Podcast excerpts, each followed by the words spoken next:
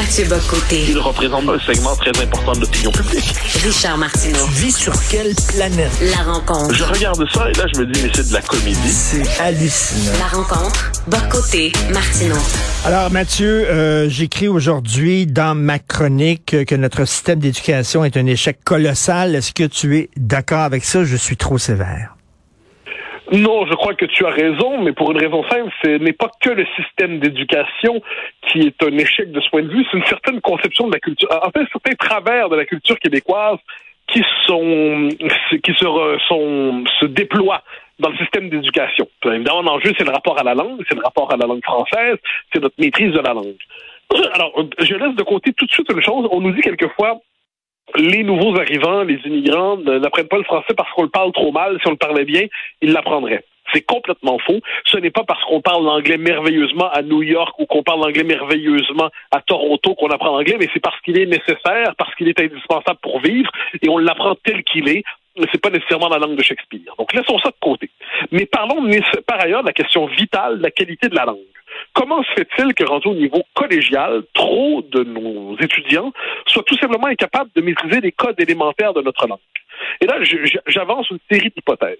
Donc, il y a historiquement le fait que les Québécois maîtrisent mal le français pour une raison simple, c'est que c'est une langue, c'est la langue des dépossédés, c'est la langue des vaincus, c'est la langue d'un peuple qui a été, donc la, marque de la conquête, quoi qu'on en dise, nous a toujours rendu étrangers à notre propre langue, puis tout le vocabulaire de la modernité s'est d'abord imposé à nous en anglais. Donc, c'était pas un volant, c'était un steering, c'était pas un, frein à main, c'était un break à bras, euh, c'était pas, on connaissait pas un, capot, c'était un hood. Donc, on était, euh, le, le vocabulaire automobile était assez fascinant Premier élément.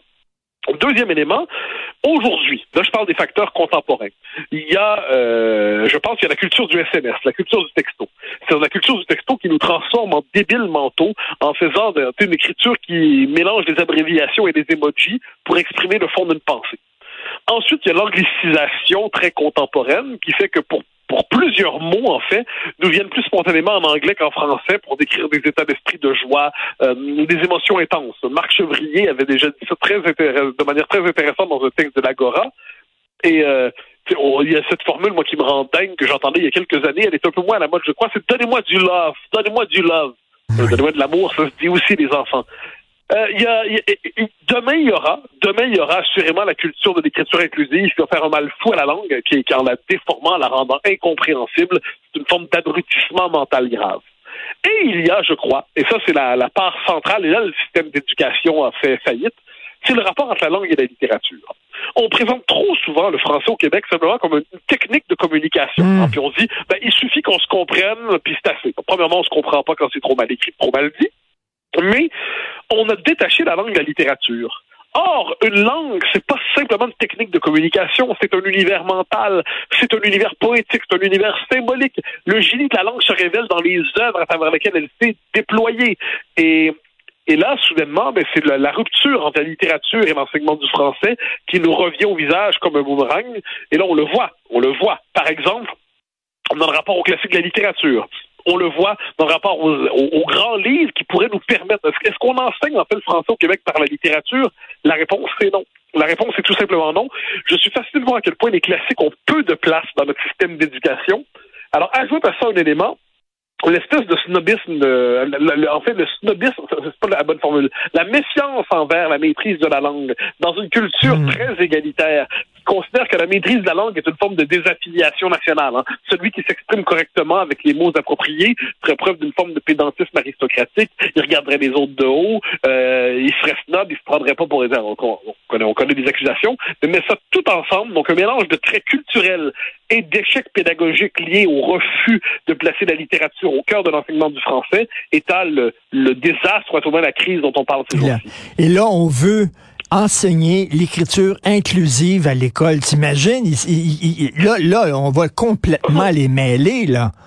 Vraiment. une entreprise de destruction de la langue. Moi, le, jour où un ministre va... Tu sais, déjà que je vois que, les gauchistes et puis les, néo-progressistes excités utilisent l'écriture inclusive, bon, on peut pas les empêcher de errer, ces gens-là. Mais que trop de gens, je dirais des, pardon la formule, mais des bons conservateurs de tempérament, ils peuvent être professeurs d'histoire, euh, ils peuvent être professeurs de littérature, ça peut être des intellectuels. Et là, ils se mettent à écrire en écriture inclusive alors qu'ils trouvent globalement que c'est une écriture complètement délirante. C'est du yel à celeux, à tous, en passant par tous les points médians qui se glissent ici et là. Ils nous disent, en privé, on nous dit ça n'a pas de sens. Mais ces gens-là manquent souvent de caractère. Hein, c'est euh, ils ont, ont pas, ils, parce que l'écriture inclusive s'impose sur le mode de l'intimidation. Donc quelqu'un commence à l'utiliser dans, dans un environnement, et là tout le monde se met à l'utiliser. Pourquoi? Parce que s'il y a l'inclusion d'un côté, ben de l'autre côté c'est l'exclusion. Puis continuer à écrire en français classique, en français traditionnel, en français tout simplement, c'est vu comme une forme de dissidence réactionnaire, et c'est un marqueur réactionnaire parce qu'on refuse d'intégrer l'inclusion dans son écriture. Et là on en voit, mais on en voit de ces gens qui, euh, dans leur statut Facebook, dans des, des textes ici et là, utilisent l'inclusif pour faire euh, pour faire euh, en fait pour faire brancher.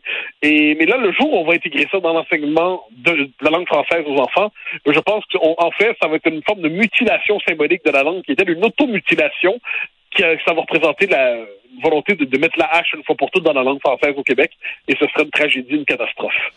Écoute, je veux pas me, me, prendre euh, en exemple et je suis pas plus brillant que tout le monde, mais tu sais, bon, dans la vie, des fois, tu attends. Tu tu attends, je sais pas, tu vois, mettons, euh, à la pharmacie, t'attends euh, pour tes médicaments, tu as 20 minutes d'attente dans les cliniques pour le dentiste, tout ça. Moi, j'ai toujours un livre avec moi, puis je profite de ces moments d'attente pour lire et je regarde autour de moi, les gens sont là, ils attendent, ils rien. Ils n'ont pas de livre dans les mains, ils lisent pas, ils attendent. Pendant 20 minutes, une demi-heure, en regardant le mur ou alors en allant, en allant sur leur téléphone cellulaire. Est-ce que les enfants voient leurs parents lire? Ouvrir un livre et lire? Mais tu nommes quelque chose d'essentiel, c'est le rapport au livre. C'est le rapport au livre. C'est-à-dire, est-ce qu'on présente le livre comme un lieu d'émancipation? C'est quand même génial. Moi, je, je, me permets de donner un exemple. Je, me rappelle quand j'ai lu assez jeune Le Seigneur des Anneaux, puis Bilbo, le Hobbit, tout ça. Oui. Mais j'ai pas juste lu des romans à ce moment-là. Je suis entré dans un univers que je me...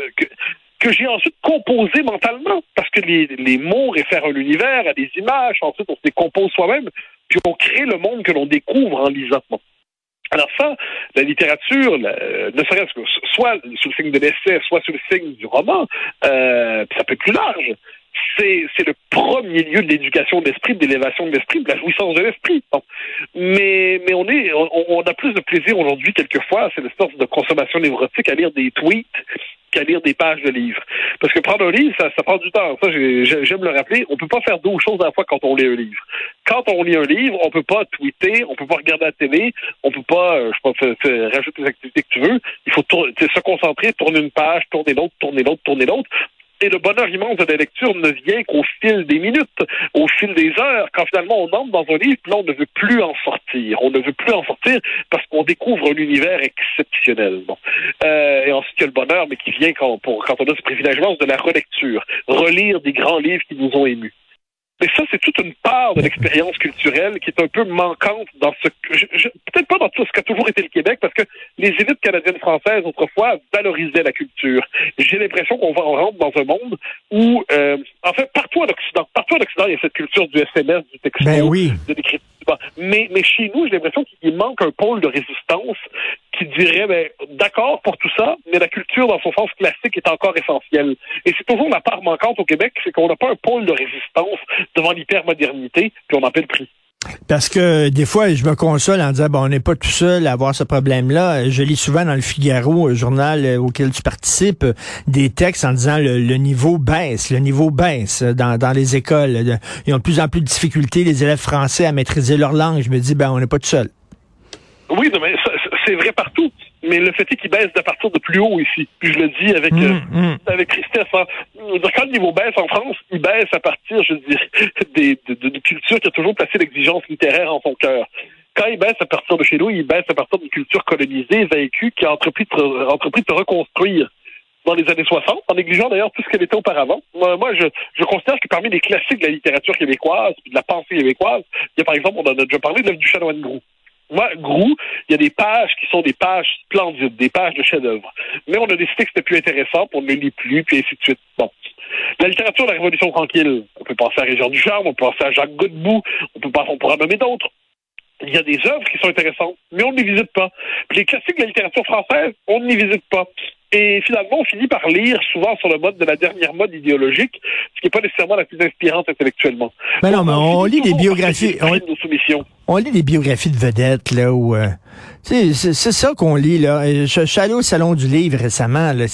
Le nombre de livres là, de gens qui ont vécu des drames ou alors euh, des livres de Loris là, en disant j'ai souffert et voici comment je m'en suis sorti. Puis ça, c'est très correct, le métier. C'est, ben on dirait que c'est 80 d'édition au Québec. Je pourrais recommander à nos amis la lecture d'un... Bon, imaginons un homme abandonné par tous à un moment important de sa vie. Il se préparait pour toujours avoir un grand destin. Il sait pas si ça arrive. À un moment donné, son pays s'effondre, puis il se dit ben, qu'il va essayer de le sauver. Pendant ce temps-là, c'est un homme qui a eu une fille qui est trisomique et qui va l'aimer plus que tout. ne hein, faut pas l'oublier. C'est un fils qui a un, un, homme qui a un fils qui l'a l'a pas perdu, mais il engage son destin puis il a peur de le perdre pendant toute une guerre. C'est un homme qui revient chez lui dans une aventure incroyable. Il sauve son pays. Il est condamné à l'exil intérieur pendant 12 ans. Il revient, il le sauve encore. en plus, il s'intéresse au Québec puis il dit vive le Québec libre. Ça, c'est la biographie du général de Gaulle. En matière d'histoire d'une figure intéressante qui a connu des malheurs et en tant que tel, il est pas mal. Ensuite, en plus de ces malheurs, il a connu des grandeurs. On pourrait recommander la lecture du général de Gaulle à ceux qui veulent lire une biographie d'homme qui a souffert et qui, est parvenu à se transformer. Ce serait pas mal comme livre. Ben non, ben pourquoi lire ça quand on peut lire la biographie d'Olivier Primo, le propriétaire du Beach Club? Beaucoup plus intéressant. Ah. Je, je suis, écoute, je sais pas. Je suis découragé. Je, suis vraiment. Euh, alors, comme, comme disait l'autre, ça a toujours mal été. Hein. Ça, moi, c'est ma, manière de me réconcilier avec notre époque. C'est que d'une époque à l'autre, il y a toujours quelque chose qui fonctionne pas. Disons que notre époque fonctionne vraiment pas. J'ai tendance à croire qu'il y a vraiment un bris. Je suis en train de lire en ce moment euh, René Grousset, bilan de l'histoire. Il écrit ça en 1946, après la guerre. Puis il dit, on voit jusqu'où notre époque a été capable d'engendrer des monstruosités absolues à travers l'apocalypse syrienne. Et là, il cherche à faire le bilan de l'histoire humaine. C'est d'une intelligence, d'une puissance. Et ce qu'il raconte, en fait, c'est pas que le monde a toujours mal été. Il nous dit que le monde a connu des périodes de grâce, des périodes lumineuses, des périodes d'une intelligence exceptionnelle. Ensuite des chutes, ensuite des recompositions, ensuite des effondrements, ensuite une reconstruction. J'ai tendance à croire que nous sommes dans l'époque en ce moment de la chute et de la déconstruction et de l'effondrement, mais il ne nous est pas interdit d'être ceux qui cherchent à conserver la culture à la garder vivante pour la passer aux générations suivantes. On verra bien ce qu'elles en feront en tant qu'un jour il y aura renaissance.